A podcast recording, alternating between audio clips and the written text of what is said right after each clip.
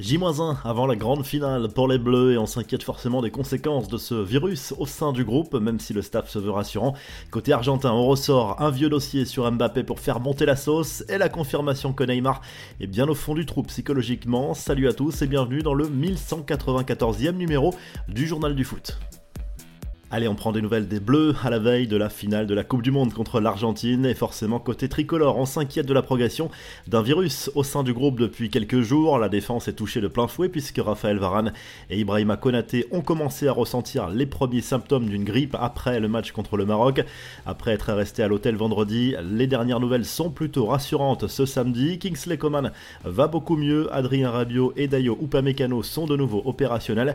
Les Bleus ont adopté les gestes barrières porte le masque au contact des malades, mais le staff et les joueurs se veulent rassurants, ils ne veulent pas céder à la psychose. Concernant Aurélien Chouameni et Théo Hernandez, respectivement gênés à la hanche et au genou, le staff se veut rassurant là aussi. Karim Benzema forfait pour la Coupe du Monde avec les Bleus juste avant le coup d'envoi de ce mondial a lui posté un message énigmatique sur les réseaux sociaux. Ça ne m'intéresse pas, a simplement écrit le buteur du Real Madrid.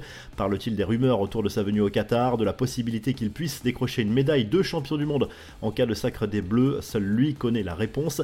On se penche à présent sur la préparation des Argentins pour cette finale. Le sélectionneur de l'Albi Céleste, Lionel Scaloni, a testé plusieurs schémas tactiques à l'entraînement, une manière de brouiller un peu les pistes, mais selon les médias argentins, il prépare bel et bien un plan anti-Mbappé, objectif limité au maximum l'influence de l'attaquant des Bleus lors de cette finale.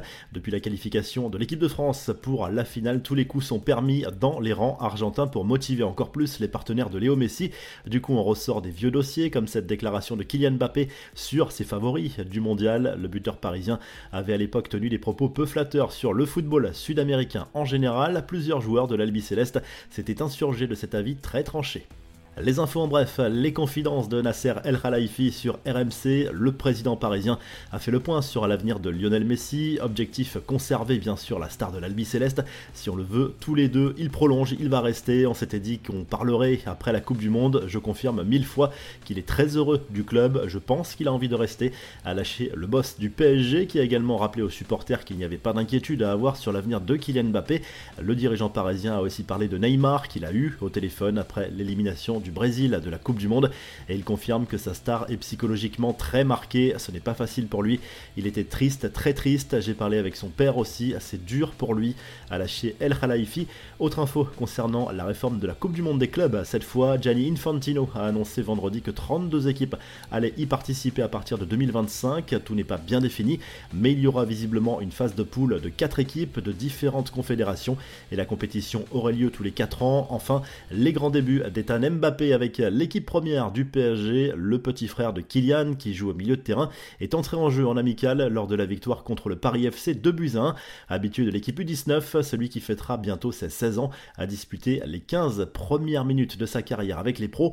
La revue de presse, le journal de l'équipe propose une très jolie une ce samedi avec ce titre, leur histoire et ce parallèle entre le Brésil de Pelé et l'équipe de France d'aujourd'hui. Les Bleus peuvent entrer dans la légende en devenant le premier pays à conserver son titre de champion du monde depuis la Seleção en 1958 et 1962. En Espagne, le journal Sport consacre sa une à Sergio Busquets qui vient d'annoncer sa retraite internationale. C'est clairement la fin d'un cycle pour la sélection espagnole. Le milieu de terrain du Barça, champion du monde en 2010 et vainqueur de l'Euro en 2012, devrait quitter le club catalan également en fin de saison, peut-être pour une nouvelle aventure en Major League Soccer. Et du côté de l'Italie, on rend hommage forcément à Sinisa Mihailovic, l'ancien défenseur de la Samp, de l'Inter et des deux clubs de Rome, considérés à l'époque comme l'un des meilleurs tireurs de coups francs au monde, est mort d'une leucémie à l'âge de 53 ans. Il s'était reconverti en tant qu'entraîneur ces dernières années. Si le journal du foot vous a plu, n'hésitez pas à liker, à vous abonner pour nous retrouver très vite pour un nouveau journal du foot.